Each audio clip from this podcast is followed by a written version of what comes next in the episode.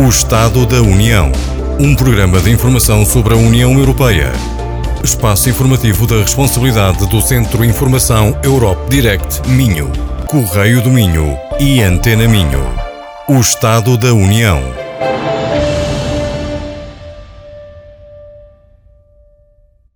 Muito boa tarde a todos, bem-vindos ao último programa sobre o Estado da União de 2021. Este é um programa da responsabilidade do Europe Direct Minho, um projeto do IPCA, Instituto Politécnico do Cabo de Idoave, em parceria com a representação da Comissão Europeia em Portugal e que conta com a colaboração do Jornal Correio do Minho e da Rádio Antena Minho. Abordaremos os principais destaques do ano neste programa, acompanhados por um ilustre painel já de reconhecido mérito, composto por Alessandra Silveira, titular da Cátedra Jean Monnet da Universidade do Minho, Pedro Froff, diretor do Centro de Estudos em Direito da União Europeia da Universidade do Minho, e Carlos Abreu Amorim, professor da Escola de Direito da Universidade do Minho. Esta conversa será moderada por mim, Paulo Monteiro, e por Alzira Costa, coordenadora do Europe Direct do Minho. Aproveito para cumprimentar a todos. Boa tarde. Bem-vindos a este último programa de 2021 do Estado da União. Faltam apenas dois dias para terminar o ano. Este é o momento ideal para refletirmos sobre os acontecimentos que marcaram o presente ano e lançar as perspectivas do que poderá ser 2022. Obviamente que a pandemia ainda é o tema central deste ano, mas nem só de Covid-19 se centrou a atuação da União Europeia. Para além disso, vamos tentar saber quais são as perspectivas do nosso painel para 2022. Acompanhem, por isso, mais um programa do Estado da União. E começamos por uh, Alessandra Silveira. Muito boa tarde. Bem-vindo a, uh, bem a este Estado da União. Uh, eu acho, eu, eu começava por dizer que 2021 não ficou só marcado pelo Covid. Eu acho que eh, nós perdemos, entre aspas, uma grande estadista em 2021, que foi a saída de Angela Merkel dos destinos da Alemanha claro e, da, e da União Europeia também. Mas começamos por si, Alessandra Silveira. Como é que avalia a atuação da União Europeia em 2021? É, é assim, Paulo, uh, muito, uh, muito boa tarde. Eu uh, começava por dizer que num qualquer balanço sobre a União Europeia em 2021. Claro, é incontornável falar na pandemia da Covid-19, já ninguém aguenta, mas vamos lá, não é? É preciso. E, muito concretamente, na União Europeia da Saúde que a pandemia impulsionou. Portanto, é aqui que eu quero concentrar as minhas atenções no sentido um pouco positivo. É? Como se recordam, no início da pandemia, a opinião pública nos distintos Estados-membros reclamou uma ação concertada da União Europeia em matéria de saúde pública. E a União Europeia fê-lo com base nas competências que a União Europeia já possui nessa matéria. Eu estou a pensar tanto nas competências partilhadas com os Estados-membros, como nas competências complementares à atuação dos Estados-membros, que são ambas desenvolvidas no artigo 168 do Tratado sobre o Funcionamento. E, portanto, a União Europeia tem competências relativas à saúde, é? É, é, isso levou a grande celeuma, mas a União Europeia tem competências relativas à saúde, mas os Estados-membros nunca tiveram grande interesse numa atuação mais robusta da União Europeia neste domínio. Acontece que o vírus, como nós sabemos, não conhece fronteiras e, portanto, tendo em conta as dimensões transfronteiriças do desafio com que nós estávamos confrontados, reclamaram-se medidas específicas da União Europeia a fim de que a atuação unilateral de um Estado-membro não comprometesse os interesses comuns, os interesses dos outros Estados-membros, os interesses comuns a todos, não é? Ou que a atuação dos Estados-membros se baseassem, porventura, em avaliações de risco divergentes. Obviamente, as autoridades nacionais teriam de estar na linha de frente do combate ao vírus, não é? É, é, na medida em que estão em condições de aferir a evolução local do problema, não é? Mesmo em Portugal, como nós recordamos, o território não é igualmente afetado pela pandemia e, eh, e é porventura necessário isolar as populações mais atingidas, como efetivamente aconteceu. Todavia, muitas medidas só podem ter sucesso se adotadas a nível europeu. Né, a nível da União Europeia, como por exemplo a aquisição conjunta de produtos médicos ou o intercâmbio coordenado de informações e de recursos, etc. Ora, para isso, não há dúvida que a União Europeia está em muito, muito melhores condições do que as autoridades nacionais. De resto, isso não é uma novidade, isso já resultava de uma decisão de 2013 sobre as ameaças transfronteiriças graves para a saúde, a decisão do 1082-2013, que, que, que será brevemente revogada por um regulamento proposto no final do ano passado. Portanto, a pandemia revelou fragilidades na resposta coletiva dos Estados-membros diante de desafios de saúde transfronteiriços. E por isso a União Europeia está empenhada na construção de uma União Europeia da Saúde, que foi impulsionada em 2021, e por isso destaco esse tema, através do lançamento da ERA. A ERA é a Autoridade Europeia para preparação e, e, e, e resposta é, a emergências sanitárias. E é uma estrutura permanente, a partir de agora, da União Europeia, vocacionada para cartografia dos riscos uh, para a saúde, mas também para transferência tecnológica nesse domínio entre os Estados-membros, para o desenvolvimento de vacinas e de medicamentos, para a flexibilidade da capacidade europeia no que tange a produção e o abastecimento de produtos e materiais médicos. Recordam-se que nós estávamos é, extremamente dependentes do que vinha de fora da União Europeia nesse domínio. Né? E para isso serão uh, investidos, não é? Foi essa cifra que indicou uh, a presidente van der Leyen no seu, no seu discurso do, sobre o Estado da União em setembro de 2021, serão investidos 50 mil milhões de euros até 2027.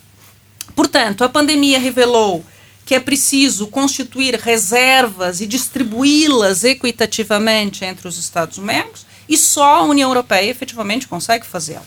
E por isso, tanto a Comissão Europeia como as agências é, da União, as agências especializadas nessa matéria da União, é, irão testar regularmente os planos de preparação para as pandemias a nível nacional, é, sobretudo através do Centro Europeu de Prevenção e Controlo de Doenças, ou seja, está a ser criado um sistema integrado e reforçado de vigilância epidemiológica a nível da União Europeia utilizando tecnologias digitais, estou a pensar em sistemas de inteligência artificial, por exemplo, é? mas também mobilização e destacamento de equipas da União Europeia para assistência é? aos Estados-membros em caso de surtos. Mas, claro, para isso a União Europeia tem de intensificar o controle sobre os sistemas de saúde nacionais. É? É, tem de saber qual é a disponibilidade de camas de hospitais, tem, tem que saber a capacidade do tratamento especializado e, é, e, e, e a capacidade de cuidados intensivos de cada Estado-membro, o número de pessoal com formação médica, etc. Portanto, o controle vai ser necessariamente maior. Não é?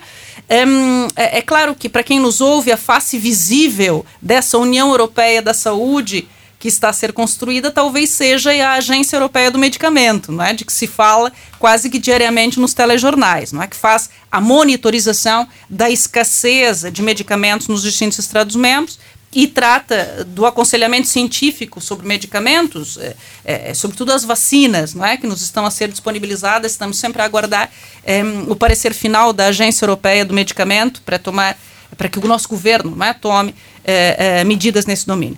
Portanto, concluindo, Paulo, em 2021, o efeito mais visível da pandemia é? Uh, e das políticas adotadas pela União Europeia em função da pandemia prende-se necessariamente com a União Europeia da Saúde. E eu acho sensivelmente que para muito melhor. É? Estávamos despreparados e agora temos gradativamente instrumentos para enfrentar um, estes desafios de saúde transfronteiriços. Muito bem, e vamos uh, ouvir também uh, uh, os próximos intervenientes neste, neste Estado da União. E eu, no fim, gostava de fazer uma pergunta exatamente que tem a ver com esta União Europeia da Saúde, porque também já falamos da União Europeia da Defesa em outros, em outros programas, e é aqui um, com a mudança na Alemanha, o que é que isto, o que é que isto vai dar? Sim. Pedro Frofo, vamos para já falar da suspensão do Pacto de Estabilidade e Crescimento, que foi uh, uh, aquilo que uh, indicou para falar neste programa. Sim, digamos, é, acaba por ser algo que é inevitável, digamos, em termos de política de sustentáculo financeiro para o crescimento europeu, que tem sido assinalável, importa, importa salientar esta nota, 2021 provavelmente terminará com um crescimento económico em termos de PIB da zona da zona eh, da zona europeia, incluindo aqui quer a União Europeia, quer a zona euro especificamente, cerca de 5%, uh, eh, e com alguns avanços, por exemplo, em termos de diminuição da taxa de desemprego, ou se quisermos pôr as coisas noutros termos, em termos de, de aumento da taxa de emprego em cerca de 0,8%, a que corresponde efetivamente um crescimento económico muito acentuado neste terceiro trimestre, no terceiro trimestre de 2021, pós-primavera, ou seja, fazendo uma correlação também com assuntos que foram salientados agora pela professora Alessandra, a partir do momento em que há efetivamente efeito, ou começa a sentir-se o efeito da vacinação maciça, efetivamente, digamos, uh, a componente financeira e o controle da despesa pública, que é grande em termos de média europeia, efetivamente era, era, era fundamental de ser usado como um instrumento para este relançamento que, enfim, perclitante se quer, se quer, se quer sólido, se quer, de facto, enfim, uh, que caminhe em pontos, em pontos, em pontos sensíveis e, e em pontos decisivos. E, importa também, enfim, uh, integrar numa lógica, a política orçamental, numa lógica que tem a ver, por exemplo, com medidas político-jurídicas anunciadas e correlativas, como, por exemplo, a flexibilização dos auxílios públicos, anunciada pela Comissão. E, portanto, nesse contexto, efetivamente, efetivamente faz, todo, faz todo sentido que se continue numa situação de exceção relativamente àquilo que era a armadura por razões defensivas e por razões de uh, sustentabilidade das finanças e, portanto, do euro, uh, numa, numa, numa uma suspensão da armadura, enfim, que o pacto uh, impunha efetivamente às economias mais, mais, mais fustigadas com esse desequilíbrio. Agora, isto, isto, conjuntamente com por exemplo, essa tomada de consciência em matéria de política da saúde, que a professora Alessandra referiu, conjuntamente com, por exemplo, a tomada de consciência de que a Europa tem que recentrar o seu modelo económico em termos produtivos, para não ficar dependente em certos aspectos essenciais. Enfim, uh, e viu-se inclusivamente no combate à pandemia, uh, numa fase inicial, até as aragatoas faltavam. Uh, a questão da soberania tecnológica, que foi intensificada em termos de narrativa política isso tudo, uh, e permitam-me os nossos ouvintes, permite-me também, e pegando efetivamente na questão orçamental, permite-me também fazer algumas reflexões, eu diria, uh, para lá, para lá da questão do Covid, embora a proposta da questão do Covid. Nesse sentido, até, digamos, pode ser um efeito lateral, uma externalidade, como dizem os economistas, uma externalidade positiva do Covid. É? Vamos lá ver. Isto tudo significa uma tomada de consciência da imprescindibilidade do aprofundamento da integração para áreas e caminhos, sobretudo caminhos, por metodologias, portanto, que eram até politicamente muito discutíveis, mesmo internamente. Sem dúvida que ou há uma interpenetração, uma interligação, um aprofundamento daquilo que é o núcleo essencial da integração, quer económica, quer política, ou nós não conseguimos fazer face a grandes calamidades como esta.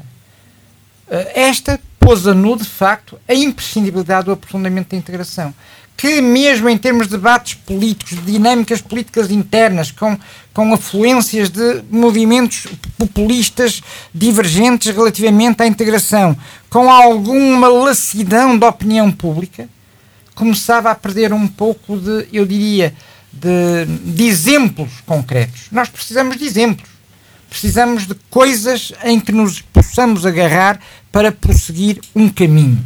E, de facto, eu creio que todos estes problemas e toda essa tomada de consciência, enfim, e a questão da política da saúde é uma delas, uh, toda essa tomada de consciência da imprescindibilidade da integração uh, acabarão por ser, no futuro, algo de positivo em termos de, precisamente, integração provavelmente mudando o paradigma. provavelmente mudando de paradigma. Deixaremos de ser um bloco apenas comercialmente comprador. Passaremos a ser, com certeza, em certas áreas tidas como estratégicas, também produtores. Mas, de facto, poderá ser uma externalidade positiva do Covid. Esperemos. Muito bem. Carlos Abreu, uh, Abreu Amorim. Bom, eh, é evidente que há temas aqui que nós temos que, eh, quando estamos a realçar o ano que agora está a findar, vamos ter que repetir, como é evidente. Uhum.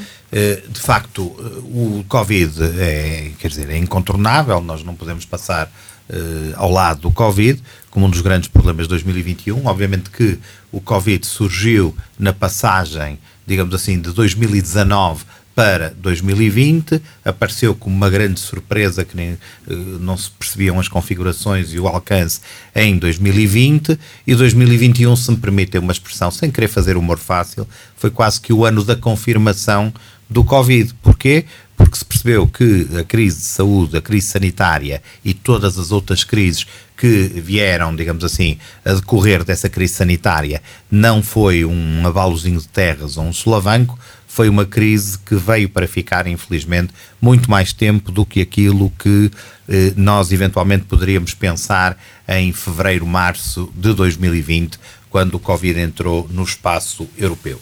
E esse foi eh, um dos desafios de 2021. 2021 foi uma época de desafios para a União Europeia. E foi uma época de desafios daqueles que já cá estavam, como o Covid, e foi para mim uma época de desafios também eh, digamos assim, de fora para dentro.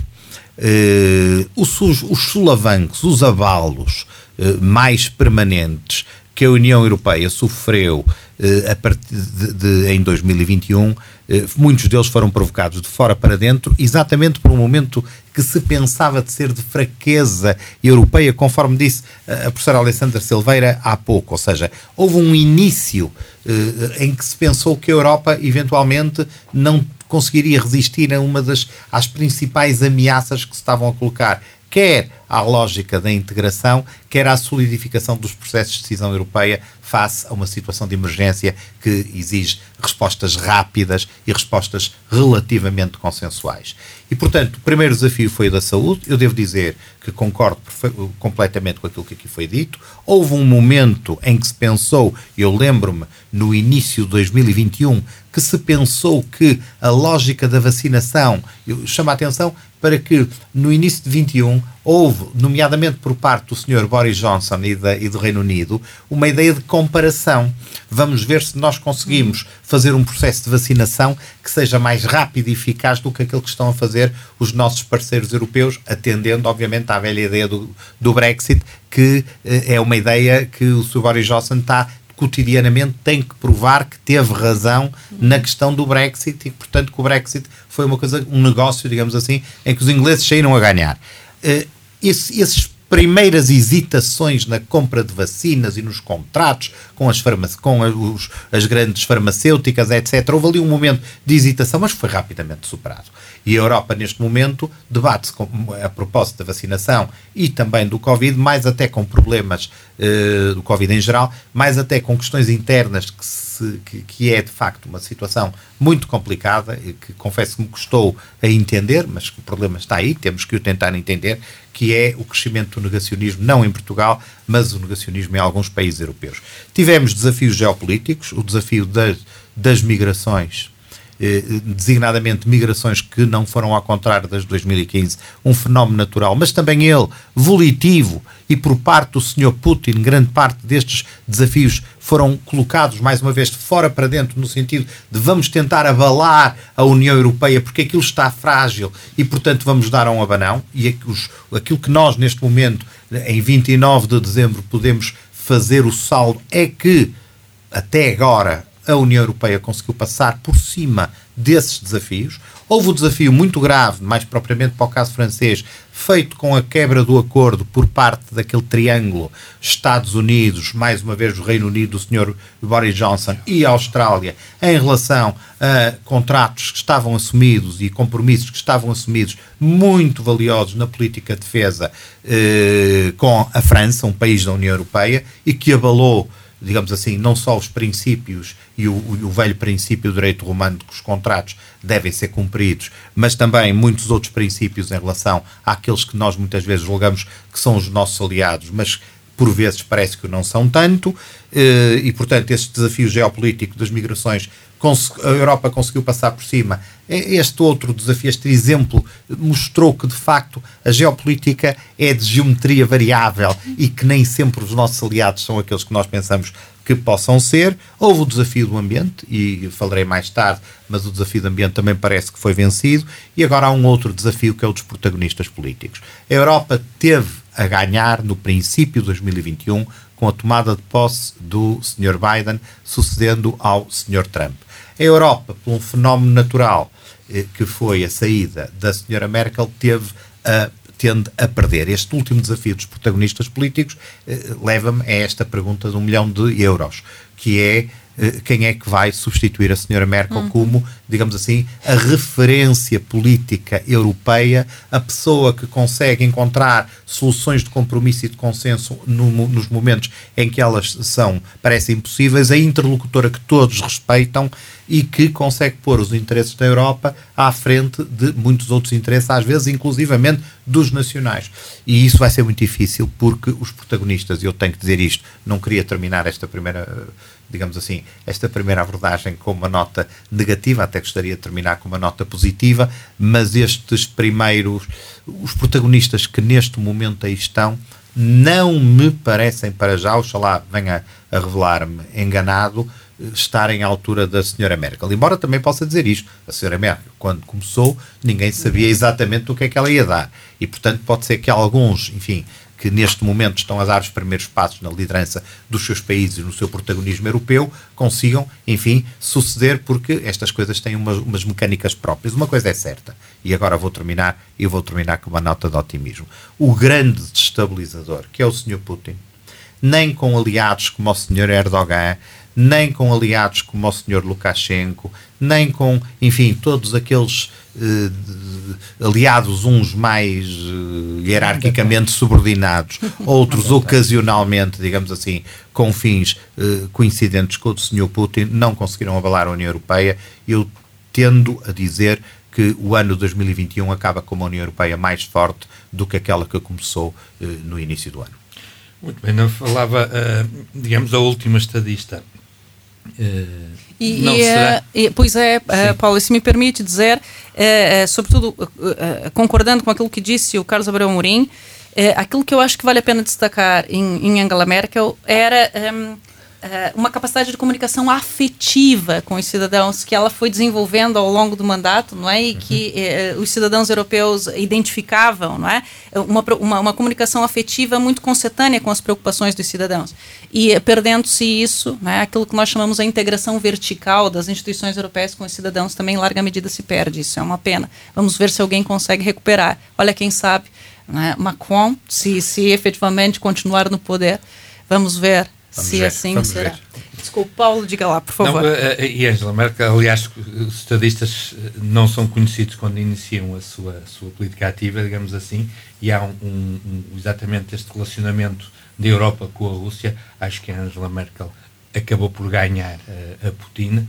Uh, lembramos muito bem daquela imagem uh, do, do, do, do, Putin, sabendo que a Angela Merkel não gostava de cães numa conferência aberta a toda a gente a passear um cão grande, é, é, muito grande, enfim, para tentar e, e atormentar Angela Merkel, isso, isso não aconteceu. A pergunta que eu fazia agora era uh, Olaf Scholz, no discurso, ele mostrou que vai continuar a apostar na Europa, é o caminho também na Alemanha, mas mostrou-se... Numa Europa federativa, fez questão de ressaltar. Eh, mas mostrou-se muito federalista. Sim. Uh, isso é bom ou é mau? Porque há gente que defende o federalismo e há gente que não defende o federalismo. Geralmente, quem não defende o federalismo não sabe muito bem do que, que está a falar, porque nós funcionamos como um sistema federativo desde a construção da União, do início da construção da União Europeia, não é? Portanto, para esses que não. É, que são críticos do federalismo, vale a pena dizer, sim, mas é, ele já está cá, ele já veio, claro que com, com formações distintas, não é? E, portanto, uh, quando uh, uh, o novo chanceler não é, diz que que pretende uma Europa mais federativa, vá lá. A ideia é uma Europa mais integrada, porque é, falar em federalismo é falar basicamente em partilha de competências e poderes, é? prosseguindo objetivos comuns. E, portanto, isto é a integração desde sempre. É, se nós consultarmos a, a Declaração Schuman, que deu início à integração europeia, lá está, preto no branco, a ideia de uma construção federativa, não é? E, portanto, não há novidade nenhuma, há quem faça do federalismo um, um bicho de sete cabeças, aquilo que nós estamos a viver é, é, é um sistema federativo, aquilo que nós estamos a construir, com uh, uh, as suas dinâmicas, as suas particularidades, e, portanto, a União Europeia não vai se converter num Estado federal, nem é desejável que o seja, porque está em condições de oferecer um modelo bastante mais sofisticado que aquele dos Estados federais. E, portanto, uh, o modelo do Estado é um modelo datado da modernidade constitucional. Uh, séculos 17, 18, e portanto nós, uh, a União Europeia pode oferecer uma nova forma de organização do poder político bastante mais sofisticada. E portanto não há nada a temer em relação ao novo chanceler. É, é, é até muito bem-vinda essa preocupação no sentido de que uh, vai estar mais atento aos problemas europeus, dando continuidade àquilo que foi o legado de Angela Merkel. Não, e, e, se me permite, Alessandra, enfim, obviamente que as narrativas políticas e as declarações de princípio caem todas por terra. Não tem grande importância perante aquilo que é a atuação concreta. E, portanto, o conteúdo, a densificação do maior aprofundamento, do mais adequado aprofundamento, vai depender muito da ação concreta política, da habilidade política do novo chanceler. Eu recordo, por exemplo, uh, o caso da senhora Merkel. Uh, há um ano atrás, nós estávamos aqui muito preocupados com o célebre acórdão de 5 de maio do Tribunal de Karlsruhe, do Tribunal Constitucional, Constitucional Alemão, Alemão que pôs em causa, enfim, renacionalizou a vontade de aderir ao primado, que é um princípio estruturante de toda a construção europeia, toda a integração europeia. E pôs em causa, ou pelo, tentou pôr em causa a compra de títulos, títulos de dívida pública exatamente. pelo Banco Central Pronto. Europeu. O caso é? concreto, casos belis para eles, para a lógica do Tribunal Constitucional Alemão, era esse. Na realidade, com muita habilidade, a senhora Merkel não só tornou o assunto num não assunto, passando ao lado politicamente com a sua ação, como paralelamente intensificou o desenvolvimento do plano de recompra da dívida através, titulada pela primeira vez, isto é um momento histórico, em termos até de história das finanças, uh, titulada diretamente comissão. pela própria Comissão. E um ano depois, aqui estamos nós, já nos esquecemos todos do Tribunal Constitucional alemão e da decisão de 5 de maio, e uhum. tudo passa, tudo avança. A senhora Merkel também passou, também passou, enfim, também vai passar, infelizmente. Mas digamos, uh, isto dependeu não propriamente de uma cosmovisão mais ou menos federal, de uma construção técnica ou jurídica mais assim ou mais assado. Dependeu de uma capacidade, de uma habilidade em ação para responder concretamente a um problema. E, portanto, digamos, aquilo que uh, o novo chanceler conseguir mostrar, apaziguando, mostrando espírito diplomático, vai ser fundamental para responder à sua pergunta. Eu não concordo totalmente com os meus colegas, peço desculpa, mas uh, porquê? Eu percebo perfeitamente onde eles estão. E, e, e, obviamente, nessa posição, eles terão muita razão. Mas eu acho que, do ponto de vista político, se eu interpretei bem o discurso do novo chanceler alemão, ele falou, eu não gosto nada de citar uh, ditadores, mas ele falou eh, um bocadinho, uh, enfim, como o Mao Tse-tung queria significar, com o grande salto em frente. Ou seja, é evidente que nós estamos a construir uma, um modelo de Estado novo, é evidente que. Modelo de Estado, não. Um modelo de organização, de organização política. política novo, que as comparações e as analogias Uh, podem, são inevitáveis. São, são, inevitáveis, mas são também ao mesmo Perniciosas, tempo. por vezes. Não, são, são datadas. Uhum. Ou seja, é, é estar a comparar com a construção dos Estados Federais é, é, é, complicado. Mas há aqui uma questão que é a questão democrática. É a questão do voto. É a questão do imaginário europeu popular, ao nível do homem da rua e aí há lógicas do Estado, do federalismo, que são inevitáveis e que são úteis à construção europeia. Hum. O caminho que a Europa tem, o caminho de integração que a Europa tem vindo a gizar é útil, é eh, um caminho eh, que é de louvar, mas falta ali qualquer coisa. E falta o elemento democrático. E eu acho que foi. Posso estar a interpretar mal e posso estar a pôr, a, o, digamos assim, a minha perna um bocadinho mais à frente do que aquela que o chanceler eh, quis colocar. Mas eu interpretei nesse sentido. Ou seja, há algumas, algumas clarezas que vamos trazer para a construção europeia. E eu interpretei dessa maneira. E eu aí estou mais com o chanceler e não propriamente com o caminho que se, está, se tem feito, embora reconheça a sua valia, e a, e a, sua eficácia. Total. Mas, mas não entendi qual é a tua posição, ou seja, dar um salto uh, ainda maior do que aquele... Ainda maior no sentido do federalismo, designadamente do ponto de vista da mas aplicação então, então do, não partido, há do princípio democrático. então não há discordância. Democrático. Pois, ah, mas, seja, mas o mas federalismo isso é, isso é igual à democracia. Que o caminho Sim. que se está a seguir Sim. de uma integração em processos de decisão, de uma integração em matérias, de integração, digamos assim, o termo pode ser, enfim, mal interpretado, mas uma interpretação, uma integração que não é clara, que não é às claras, porque não é, as pessoas não votam no presidente da, da Comissão Europeia, não votam nos diretamente, excetuando os deputados europeus, mas que, digamos assim, mas se avançar na... nesse sentido é repetir o modelo do Estado na União Europeia. E, de, e os, modelos, os modelos do é Estado estão muito esgotados eu acho que é possível manter algumas das lógicas, e repito, sublinhando, designadamente aplicando o princípio democrático, eh, mantendo também a originalidade do modelo europeu. Eu não sei, porque eu, eu tenho, eu tenho muitas, nota, tenho muitas reservas uma, quanto a esse discurso do déficit democrático hum. na União Europeia. Uma interrogação, eu também tenho muitas reservas, é assim, mas é, é só uma interrogação, não quero ser conclusivo, quer dizer, nós numa altura nós tentamos nos aproximar uh, dos cidadãos, aproximando-nos do modelo democrático estadual, não supraestadual. Da Constituição Europeia. Da, da, na, na Constituição Europeia. Ao Constituição tempo, Europeia. Não, não, não, não, Construção não é Europeia. Ao mesmo tempo que criticamos a democracia interna porque está a ser esfarelada pelos populismos e pela falta de capacidade técnica e de conhecimento e de literacia e por ser capturada a opinião pública pelos média, uh, ao mesmo tempo que, no fundo, também queremos importá-la, ou exportá-la, como queiram, depende da perspectiva, para o plano supranacional. Portanto, há aqui uma, uma contradição nos termos, digamos. Nós temos que nos definir também temos que perceber que são realidades, é a minha opinião, não, não, não, hum. estou, a, não estou a, hum. a, a, declarar nada, a fazer juízos de valor, estou, a, interrogações, quer dizer, temos, eu acho que estamos um pouco perdidos. Vamos tanto, cá ver. Tanto gostamos da democracia do voto direto, como gostamos da democracia dos princípios. Tanto eu gostamos, gosto das duas coisas. Tanto gostamos confesso, da, mas... da, da, independência do Poder Judicial, como criticamos o Tribunal de Casa Rua por ser um tribunal político que também toma decisões que não são democráticas nesse sentido. Portanto, nós estamos aqui todos numa encruzilhada. Eh, bom, e, e portanto, às vezes parece-me, parece-me, sem ser novamente conclusivo, que mais vale ir andando, ir pondo os pés realisticamente na resolução de problemas e a partir daí fazer as construções técnico-políticas. Mas esse todas. caminho, que é o caminho que tem funcionado, é um caminho que pode eh, não servir para tudo.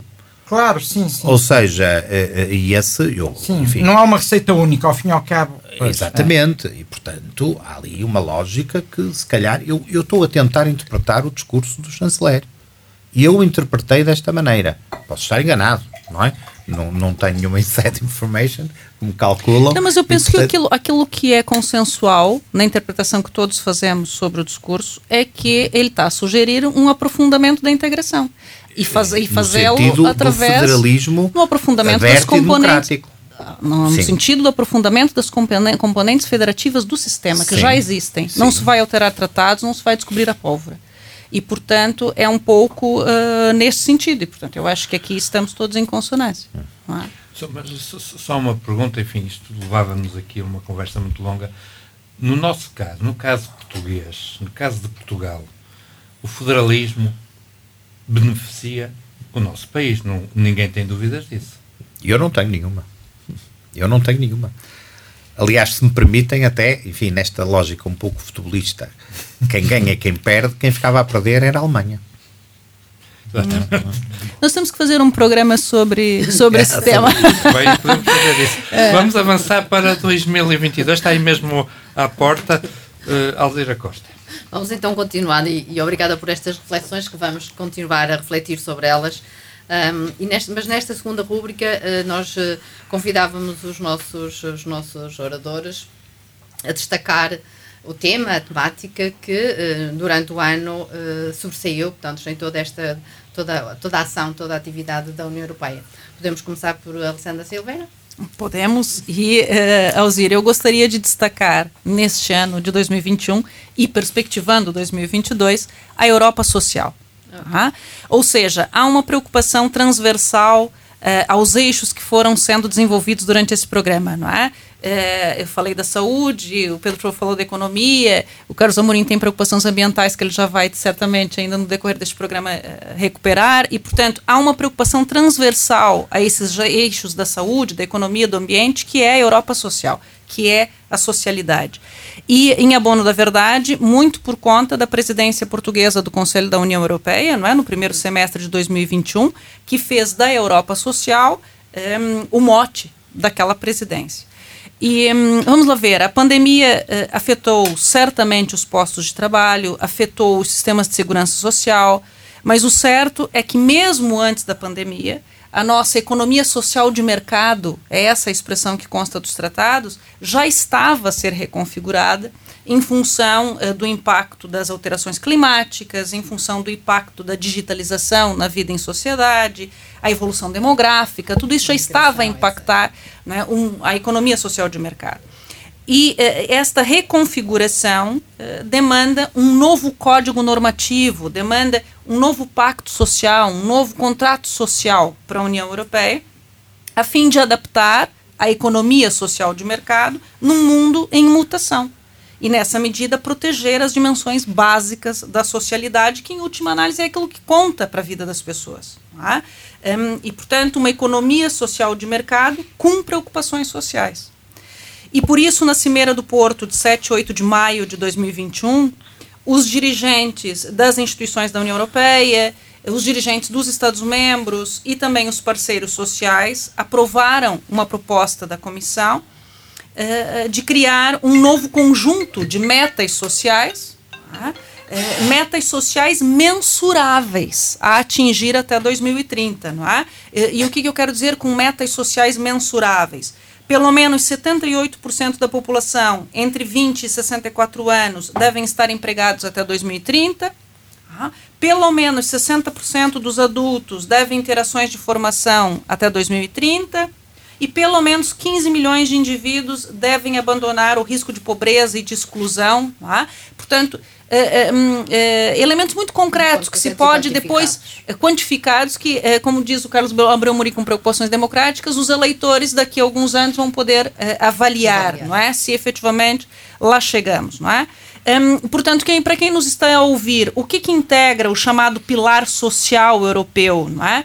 Integra uma série de medidas acolhimento e apoio a crianças, habitação e assistência para os sem-abrigo, igualdade de gênero e de oportunidades, emprego seguro e adaptável, inclusão das pessoas com deficiência, cuidados de saúde, aprendizagem ao longo da vida, prestações por desemprego e velhice, equilíbrio entre a vida profissional e a vida pessoal, a vida privada, é? salários e rendimento mínimo que a presidência francesa do Conselho da União no próximo semestre vai certamente recuperar. Ou seja, eu estou a falar de medidas que promovem uma tendencial aproximação das condições de vida em toda a União Europeia. Né? E eh, nem de propósito, essa tendencial aproximação das condições de vida no espaço da União é aquilo que um federalismo pretende, sempre. Né? E, e, portanto, em 2021 foram adotadas pela União Europeia é, sob o mote da União da Igualdade, no âmbito deste é, pilar social da União Europeia, por exemplo, um plano de ação contra o racismo, uma estratégia para a igualdade de tratamento de pessoas LGBTQI entre 2020 e 2025 um plano de ação da União Europeia em matéria de igualdade de gênero, uma estratégia para os direitos das pessoas com deficiência, uma estratégia da União Europeia sobre os direitos das crianças, apenas para citar eh, alguns elementos mais, algumas políticas mais emblemáticas, não é? De qualquer forma, se nós quisermos perspectivar o futuro, para assegurar uma Europa mais justa do ponto de vista social, há aqui uma ideia clara que tem sido sublinhada por Ursula von der Leyen justiça social, implica equidade fiscal. Tá? E a pandemia introduziu a questão de saber como reforçar a capacidade orçamental da União Europeia para responder à crise sanitária através da redistribuição da riqueza e da transferência de recursos entre os Estados-membros. Mais uma preocupação federativa. Né?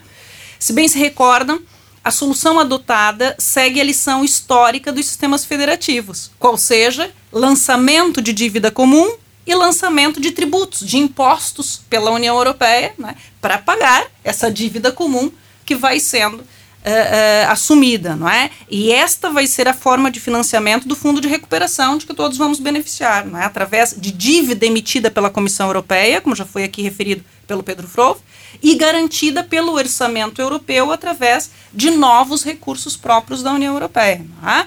Portanto, seria inevitável que a emissão de dívida a uma escala europeia, é? absolutamente inédita, portanto, a União Europeia ir aos mercados, lançar dívida comum, é? a Comissão Europeia fazê-lo, é inevitável que isso conduziria à introdução de novas receitas próprias da União Europeia, uma nova tributação europeia. É? Porque o orçamento da União Europeia vinha sendo suportado, sobretudo, pelos Estados-membros, não é? E muito também pelo IVA que nós pagamos uh, nos produtos que consumimos, não é? Ora, essa alteração que eu estou aqui descrever impacta necessariamente na evolução da comunidade política europeia, de que estava a falar o Carlos Abreu Amorim, não é? é? que nós estamos a construir. Portanto, quando ele fala num reforço da democraticidade neste sentido, é, é, estamos de acordo, não é? o aprofundamento das componentes federativas através da democraticidade, claro que isso é absolutamente necessário, mas é, não, não vamos fugir drasticamente daquilo dos pequenos passos, da lógica dos pequenos passos que está na genética da integração. Portanto, não há nada a temer, não se vai mudar drasticamente o sentido das coisas. Não é? Portanto, concluindo, sem a suspensão da disciplina orçamental, o Pacto de Estabilidade e Crescimento, que já foi aqui referido, ah, sem compra de títulos de dívida dos Estados-membros no mercado secundário pelo Banco Central Europeu, que também já foi aqui referido pelo Pedro Frove, é? sem emissão de dívida pela Comissão Europeia é? para financiar o plano de recuperação, não havia saída para o problema pandêmico. Ninguém se safava na pandemia. Tá? Só que isto implica mais controlo da utilização dos recursos por parte dos Estados-membros.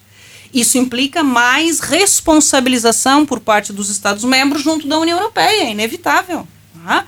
Portanto, nós vamos sair da pandemia muitíssimo mais integrados do que, do que, do que entramos nela. Né? Ora, para uma europeísta convicta como eu, isso são tudo boas notícias. Não é? não, ninguém estava nem sequer à espera deste salto qualitativo em tão pouco tempo. Deixe-me só apontar aqui, a propósito daquilo que disse o Pedro Frouf, que a diferença entre a crise pandêmica, né, comparativamente com outras crises, com outros desafios anteriores que a União Europeia já enfrentou, é que graças ao Next Generation EU, não é, a, a, a bazuca, como nós temos chamado, é, pretende-se investir tanto na recuperação a curto prazo como na prosperidade a longo prazo. Tá? E fazê-lo atacando questões estruturais da economia dos Estados-membros. Pela primeira vez, passou-se a falar a sério na União Europeia sobre problemas estruturais dos Estados-membros. Por exemplo, a reforma do mercado de trabalho em Espanha, tá? ou a reforma do regime de pensões na Eslovênia, ou a reforma fiscal na Áustria. É? E tudo isto são sinais de, de, de é, sinais de que essa, essas medidas que foram adotadas, que essa emissão de dívida comum por parte da Comissão Europeia para responder à crise, vai inevitavelmente aprofundar a integração, ou seja, promover o tal aprofundamento das componentes federativas. E, portanto, eh, eh, talvez o Carlos Abraão Morim tenha intuído bem, né, nesse sentido, o aprofundamento democrático que acompanha eh, o aprofundamento federativo. É, mas eu acho que estamos todos mais ou menos em consonância sobre é, aquilo que é, estamos a desenhar é? e o desejo popular nesse sentido, porque nada disto que foi adotado não é? Foi adotado a revelia daquilo que era o anseio das populações permanentemente consultadas essa, essa, essa, apesar de não haver é, é, consultas populares, referendárias, como nós estamos habituados nos Estados-membros, a União Europeia faz uma consulta permanente, né? afere eh, permanentemente junto das populações eh, nos Estados-membros e com, e, com, e com consultas, um, claro, sondagens, não é? E, e, o Eurobarômetro a funcionar, que o desejo das populações era no sentido deste, deste, desta maior intervenção da União Europeia por conta da pandemia ou para combater é, as fragilidades identificadas e as consequências do surto pandêmico. Muito obrigada, Alessandra Silveira, pela, pela reflexão que nos fez uh, relativamente à temática da, da Europa social. Uh, e dando continuidade, uh, Pedro Frouf, que tema é que destaca deste não, ano eu, eu, do trabalho eu, da União Europeia? Eu, eu não destaco nenhum, ou seja, em particular. okay. Porque assim, é, e um curiosamente, curiosamente estávamos, exato, para além de eu ter, mas isso enfim, não tem nada a ver connosco, uma especial embirração pelos balanços Nesta altura há duas coisas que me embirram hum, bastante. São as musiquinhas de Natal em qualquer lado onde nós vamos. Por um lado, Ai, eu adoro, pronto. adoro. e por outro lado, são os balanços que a imprensa Uh, faz sistematicamente agora no fim do ano, vamos eleger este, aquele, o homem do ano, não sei o que do ano, o acontecimento do ano. Pronto. Essas coisas para mim metem-me alguma. Mas faz parte, alguma... faz parte. Pois faz parte. Não sejas aborrecido. Há coisas, há coisas chatas que fazem parte da nossa vida, infelizmente. Uh... Mas enfim, pronto. Mas não destaco nada por uma simples razão e tinha, eu estava a ter essa conversa com o Carlos Amorim há pouco. Porque, uh, como é habitual, uh, durante o ano 2020 houve, houve vários lançamentos de protocatástrofes sobre a integração. A, história, ainda há pouco falávamos do, do acordo no Tribunal Constitucional Alemão, houve a crise, enfim, a permanente crise, uh, os avanços e recuos com a Polónia e com a Hungria. Uh, agora, enfim, isso agora já é mais recente, a questão do, do, do mandatário, o Sr. Putin, o Sr. Lukashenko. Bom, mas isso já é outra questão. Ou seja, sistematicamente a integração vai ter problemas dois para amanhã há 70 anos que sistematicamente no ano seguinte vai acabar a integração. E efetivamente, pelo facto de termos arrostado com uma pandemia e com as dificuldades todas em que estamos, com os transtornos de vida todos em que estamos, com, com, com os problemas todos que temos, as coisas se manterem e, e, e ter havido uma resposta, como salientou a Alessandra Silveira, ter uma, havido uma resposta aos problemas de facto com que imediatamente nos confrontamos, isso já é bom. É sinal de que conjuntamente com a lição que vamos tirar daí, eh, com os tais possíveis eh, efeitos ou externalidades positivas disto tudo, enfim, a integração continuará o seu rumo, provavelmente, provavelmente transfigurada, com outros paradigmas. Só duas notas muito rápidas. Primeiro, de facto, a economia do mercado interno, a economia, eh, o modelo económico desde Lisboa, que está consagrado nos tratados em que assenta de facto, a, a, a integração, a economia social de mercado. Expressão ordoliberal, criada pelos ordoliberais que influenciaram o início da construção europeia em termos de elites políticas e que significa o seguinte: em termos de equilíbrio e eficiência económica, temos que levar em conta a coesão territorial e a coesão social. E só uma solução que atenda não só a, a, a, dados quantitativos, patrimoniais, mas também a uma coesão económica global, ou seja, social e territorial, é que é eficiente. É isso que significa economia social de mercado, expressão que foi de facto repristinada agora no Tratado de Lisboa. Segunda nota, a perspectiva económica não é má. A, a projeção económica para 2022 não é má. Depende, é sim, de facto, por um lado, eh, enfim, eh, de conseguirmos a tal soberania tecnológica, né, por um lado, e por outro lado ainda, não nos podemos esquecer disso, da evolução da pandemia. Muito obrigada. Uh, dando continuidade ainda a, a esta segunda rúbrica, uh, Carlos Abreu Mourinho, uh, qual é o, o, a temática que destaca? Eu, o tema que destaco, não apenas por ser, como confesso, o tema que me, que me é mais caro, mas o tema que destaco na atuação da União Europeia e das instituições europeias é o ambiente. ambiente. E por uma razão muito simples. Não houve propriamente nada de absolutamente disruptivo quanto ao ambiente durante este ano. Mas houve o seguinte: na reação ao, ao Covid, os, enfim, os planos de recuperação nacionais com aprovação pelas instituições europeias tiveram obrigatoriamente que ter duas componentes. Uma foi a do Estado de Direito, que deu as confusões que nós sabemos com a Polónia e com a Hungria, e outra foi a, a adesão à estratégia ambiental que é o Pacto Ecológico Europeu, ou seja, às preocupações ambientais e à tentativa de reformulação das lógicas económicas europeias, tendo em vista atingir os objetivos de Paris e os objetivos reafirmados da neutralidade climática eh, eh, em 2050 pelo Pacto Ecológico Europeu. E, portanto, ao transformar isso nessa permanente, isso ter sido aceito por, por praticamente, não, por todos os, os Estados europeus, e uh, se ter conseguido também durante o ano de 2021, sob a presidência europeia, eu considero que é uh, uma das maiores vitórias da presidência europeia uh, de Portugal.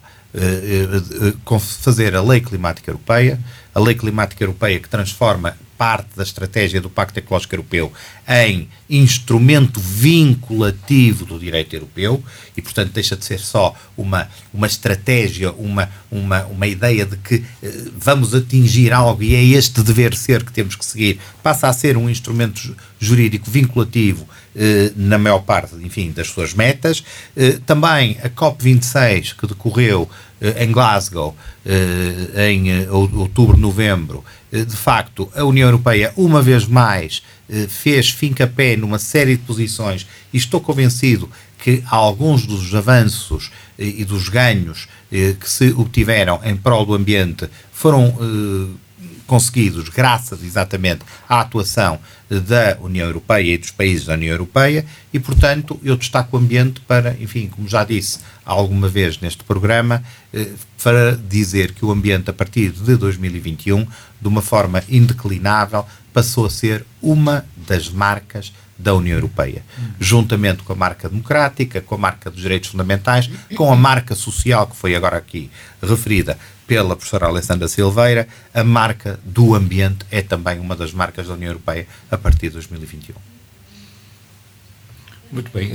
Uma questão de 2021, aliás, eh, a Alessandra Silveira falou há um bocado de Emmanuel Macron, o que é que será o futuro? Vai haver eleições em França e vamos ter aqui, eh, muito provavelmente, eh, isto é, é, é a minha opinião, dois grandes duas grandes figuras na direita uh, francesa, um jornalista um bocado pó cómico e, uh, e enfim, uh, os tais populismos.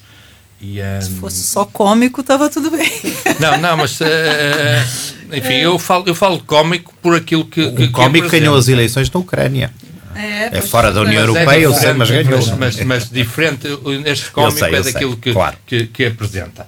Uh, eu acho que depois vão baralhar tudo no fim. Quem vai beneficiar com tudo isto vai ser Emmanuel Macron. Tomara. Uh, provavelmente será isso que vai acontecer. Que os franceses têm demonstrado ao, ao longo de décadas que, na hora da verdade, preferem. Uh, não querem aqueles extremismos da direita e preferem mais, mais racionalidade. Vamos torcer a pena não podermos votar todos nas eleições francesas. Mas também fazemos alguma coisa por isso, sim, no fundo. Sim, sim. Uh, e eu ia perguntar, nós temos aqui duas pessoas, uma que pode ser reforçada, Emmanuel Macron, e temos uh, o surgimento do Olaf Scholz, uh, em 2021. são duas figuras, não sendo ainda estadistas, ainda estão a estagiar, digamos assim, mas que vão tentar agarrar um poleiro, o poleiro pertencia um, a Angela Merkel. Acham que isso é possível ou ou, ou, não? É um grande desafio este ano, eh, este ano de 2022 que vem aí? É mais ou menos inevitável que tentem, porque isso é o eixo franco-alemão a funcionar, não é? E se ele não funciona, a integração também fica muito, muito, muito deficitária. Se vão conseguir, isto já é outra história, não é? Mas para bem da integração, eu esperava que conseguissem, né? Pelo menos. Ou poderá sair alguém da ribalta? Não. Hum, é complicado. Não sei. Mas eu também sou muito adversa a essa ideia de salvadores da pátria, de, não é? Eu acho que uh, uh, a União Europeia tem avançado noutra, noutra sintonia de onda, é? noutra, mas uh, claro que seria muito importante que os cidadãos se identificassem com com outros líderes que não do seu próprio Estado-membro, com outras, com outros representantes. Isso seria o ideal, não é? Vamos ver se, se, se vamos conseguir avançar por essa senda. Eu, eu tenho esperança no chanceler alemão. Vamos ver, pode ser que me engane. tenho esperanças. O que é que caracterizou entre aquilo que já foi dito tudo aqui sobre Angela Merkel? Caracterizou o facto de ela, em determinados momentos, ter conseguido tomar decisões extremamente impopulares no seu país. Chama a atenção daquilo que ela fez em 2015 a propósito dos, dos, refugiados, sim, sim.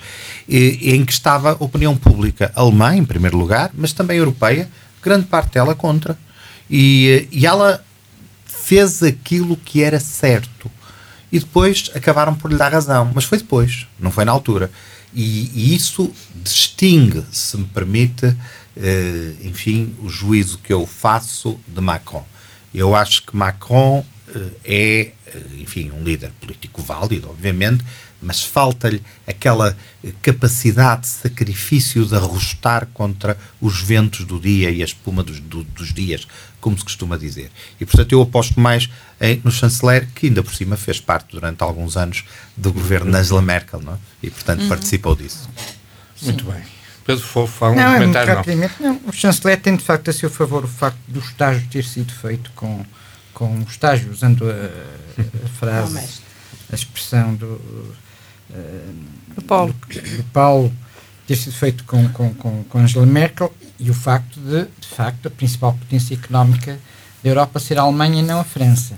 Macron, eh, de facto, enfim, tem ideias que são muito aliciantes. Eu acho que é dos, dos, dos, dos políticos têm uma narrativa pró-europeia mais estruturada e mais arrojada, no entanto, de facto, tem essa desvantagem. Apesar de, enfim, a história dos coletes amarelos revelou uma certa capacidade de resiliência. Não digo de arrostar, de facto, firmemente com a impopularidade, mas resiliência ele teve. Ele teve.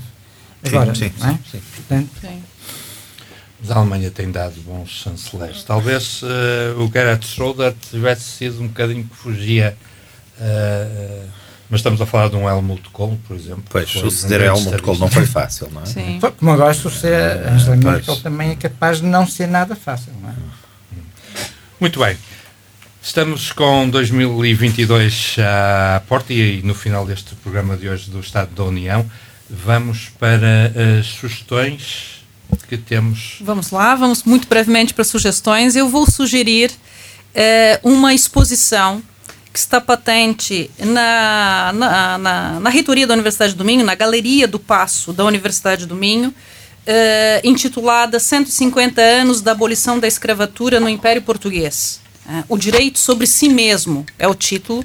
Na verdade, esta, é, quem, organiza, quem organiza essa, essa exposição é a Assembleia da República em colaboração com a Direção-Geral do Livro, dos Arquivos e das Bibliotecas, o Arquivo Nacional da Torre do Tombo e o Arquivo Histórico Ultramarino.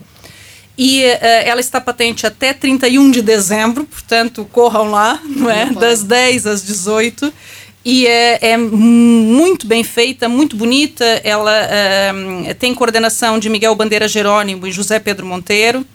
E por que, que eu destaco isso? Por que, que isso é importante? Porque, é, é, como está lá muito bem explicado na exposição, o tráfico transatlântico, aquele com que o Império Português principalmente se envolveu, quer pela sua concentração no tempo, quer pela sua intensidade, quer pela forma como construiu as sociedades que receberam essa carga humana, entre aspas, não é? mas sobretudo pelo modo como desestruturou as várias sociedades onde os escravos eram capturados, construiu-se e constituiu-se como um processo histórico muito particular que vale a pena revisitar, não para reescrever a história, não é? Não é disso que se trata, mas para compreender as sociedades lusófonas hoje nós só conseguimos compreender as sociedades lusófonas hoje, e, e é um tema que me é muito caro. Né? Nasci no Brasil, sou casada com alguém que nasceu em Cabo Verde, tenho um filho nascido em Braga, e, portanto, a lusofonia é algo que me diz eh, muito. Não é? E, portanto, entender como é que essas sociedades, eh, o, o, impacto que, que, que, a escravatura causou nas sociedades onde os escravos eram capturados e, e, e nas sociedades que receberam. Não é? um, escravos, não é? E esta, e esta ideia de um direito sobre si mesmo, não é?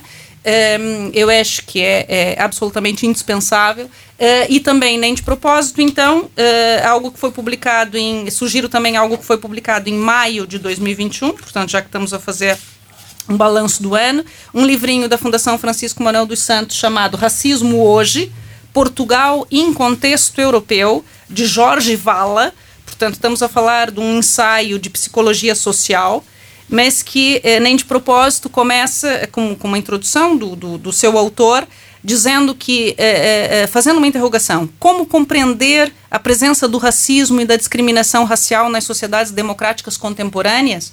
E ele explica que a atualidade da pergunta que propõe está bem patente nas palavras da presidente da Comissão Europeia, no seu discurso de junho de 2020.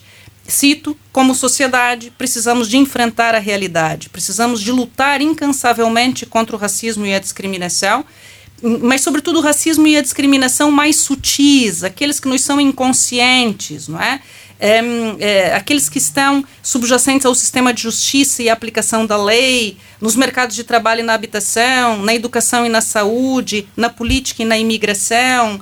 Portanto, é, esse imperativo pressupõe uma reflexão coletiva, muita investigação científica e decisões políticas corajosas palmas para a senhora não é? Uh, Ursula von der Leyen e um, para quem, a partir deste mote, escreve, escreveu esta, esta, esta, uh, este ensaio, Racismo Hoje. Uh, é uma opinião, há muitas outras, mas nós precisamos ler todas para chegarmos a uma, uma, um consenso coletivo sobre, sobre este tema que ainda, infelizmente, nos aflige. É? Portanto, Exposição organizada pela Assembleia da República na reitoria da Universidade do Minho, imperdível, até 31 de dezembro. Temos que ir a correr, que está, faltam dois, é, dois dias. Isso aí. Pedro Frouf. Muito rapidamente, um livro, um livro, enfim, há vários, mas um livro sobre a mente. E sobre a mente e o poder computacional. Isto numa era em que nós, de facto, debatemos e vivemos a digitalização. E, de facto, compreender a mente é dos desafios mais aliciantes para mim uh, que temos pela frente, porque é uma das áreas, uma das áreas em que, em termos de conhecimento científico, digamos, menos sabemos. E esse livrinho, enfim, tradução portuguesa agora, agora, 2021, deste mês creio eu, das bactérias a BAC e vice-versa. A evolução da mente. Uh, Daniel Dennett, que é, enfim, diretor de um centro de um centro de pesquisa norte-americano, enfim, em biologia e em ciências computacionais, e que, enfim, porque o título uh, das bactérias abac? Ele, uh, enfim, entre outras coisas, demonstra que de facto não é uma questão genética ao gênio. O gênio não depende, de facto, de uma explicação causa-efeito biológica Uh, e que, portanto, eh, enfim, há muita coisa para além da mente, apesar de nós não compreendermos ainda como funciona a mente humana e, por decorrência, também, do ponto de vista neurológico, o cérebro humano. Muito bem. Resta-nos agora a proposta. Muito bem. O Natal já passou e, portanto, as prendas já foram dadas, mas estamos na altura das trocas. E para aqueles que eventualmente receberam alguma coisa que, enfim, não seja do seu particular agrado, eu trago aqui uma obra-prima uma obra-prima sobre um autor de obras-primas.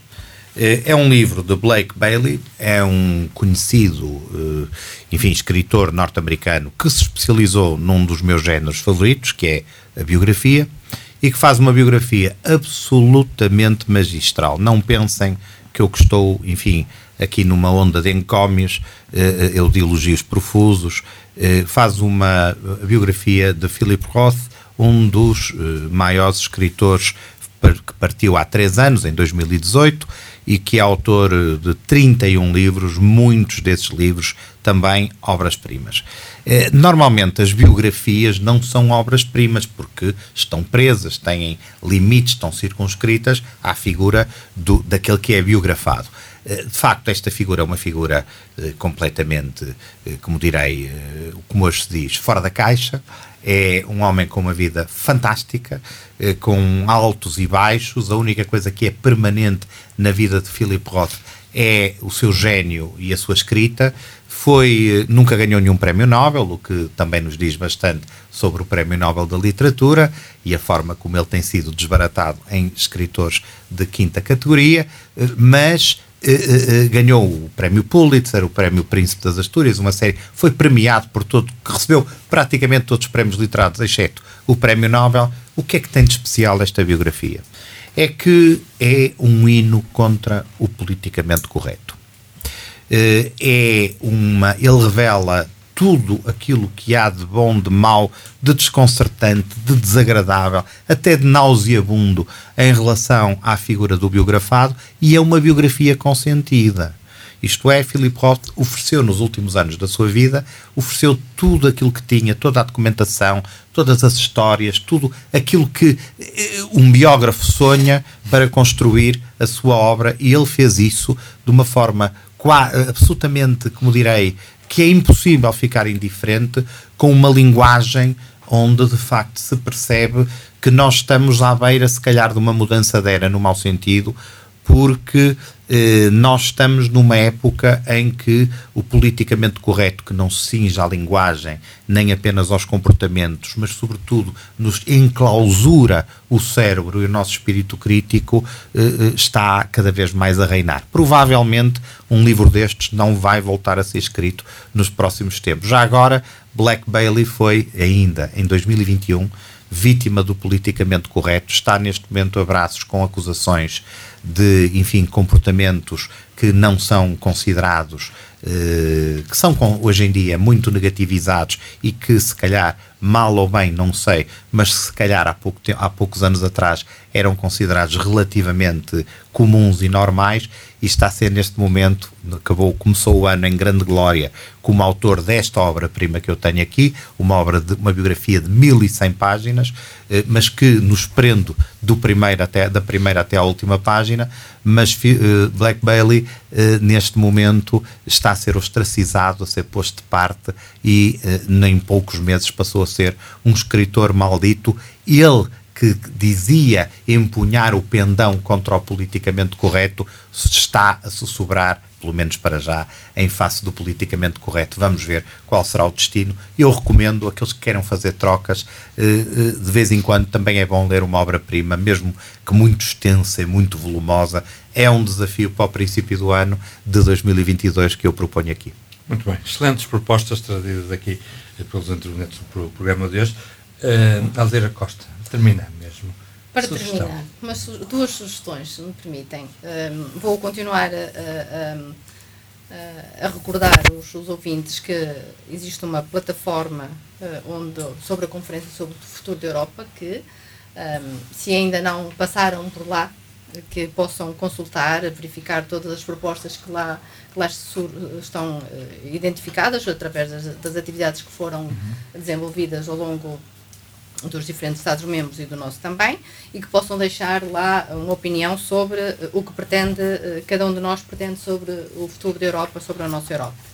E como uh, as férias de Natal uh, escolares também se alargaram um pouco mais, uh, uma, uma, uma, proposta ou uma sugestão também para os, os, os jovens, os alunos e os professores existe um espaço de aprendizagem da Comissão Europeia em que, e na página da Comissão, da Comissão Europeia está expressa, em que uh, está, uh, existe muita informação sistematizada sobre a União Europeia e que, uh, consultando, poderão ficar com algumas ajudar a sistematizar algumas informações que possam estar soltas na cabeça de cada um de nós, dos jovens ou dos professores ou de cada um do cidadão, e poder ficar sistematizada. Por outro lado, uh, pode até servir para os professores numa, numa recolha de informação, no sentido de prepararem algumas temáticas para o semestre seguinte, em termos de, de aulas, por exemplo, ou temáticas que queiram ser abordadas num conteúdo escolar. Portanto, deixo estas duas sugestões. Muito bem, como disse há pouco e continuo e reafirmo, excelentes as propostas neste final do ano. Estamos mesmo no final do programa de hoje. Resta-nos agradecer a presença da Alexandra Silveira, titular da Cátedra Jean Monnet da Universidade do Minho, Pedro Frofo, diretor do Centro de Estudos em Direito da União Europeia da Universidade do Minho, e Carlos Abreu Amorim, professor da Escola de Direito da Universidade do Minho, ainda Alzira Costa, coordenadora do Europe Direct Minho, e que moderou comigo, Paulo Monteiro, este debate.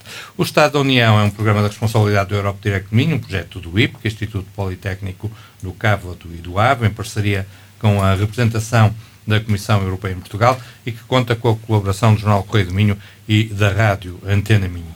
A edição de hoje contou com o controle técnico do Manuel Pinto e do José Carlos Fernandes. Gostamos de estar consigo, já sabe, regressamos no próximo ano. Até lá tenham um feliz ano de 2022, cheio de sucessos, muita saúde, boas notícias é o que eu desejo também aos intervenientes do programa de hoje. Muito obrigado e até bom ano, bom, bom ano. ano. O Estado da União. Um programa de informação sobre a União Europeia. Espaço informativo da responsabilidade do Centro Informação Europe Direct Minho, Correio do Minho e Antena Minho. O Estado da União.